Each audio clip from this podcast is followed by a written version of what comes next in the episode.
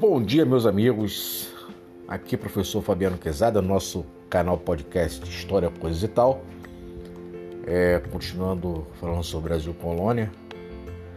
E hoje vamos dar sequência aí no, no assunto do período colonial, né, revoltas coloniais, mais precisamente, começando sobre a Inconfidência Mineira que ocorreu né, ali em 1798, caracterizou-se como um movimento conspiratório, ou seja, não chegou a ser uma revolta armada.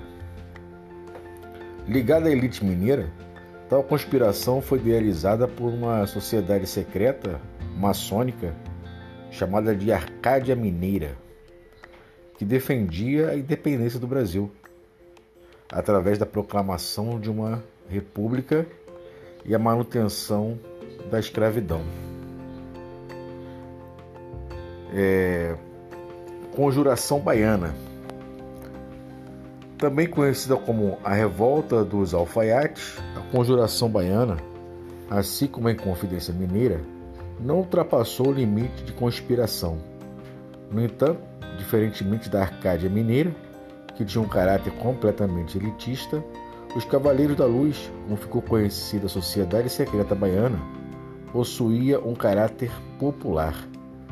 Os líderes da conspiração baiana eram alfaiates e soldados, que defendiam a proclamação de uma república que, além de independente de Portugal, deveria libertar todos os indivíduos reduzidos à condição de escravos.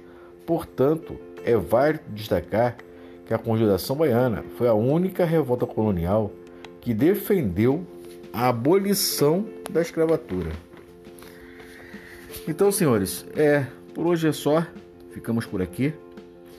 É, um forte abraço a todos. E na próxima semana a gente volta aí falando sobre o processo de independência, ainda sobre Brasil colônia, sobre período colonial. Um forte abraço, fique com Deus, se cuidem e até a próxima.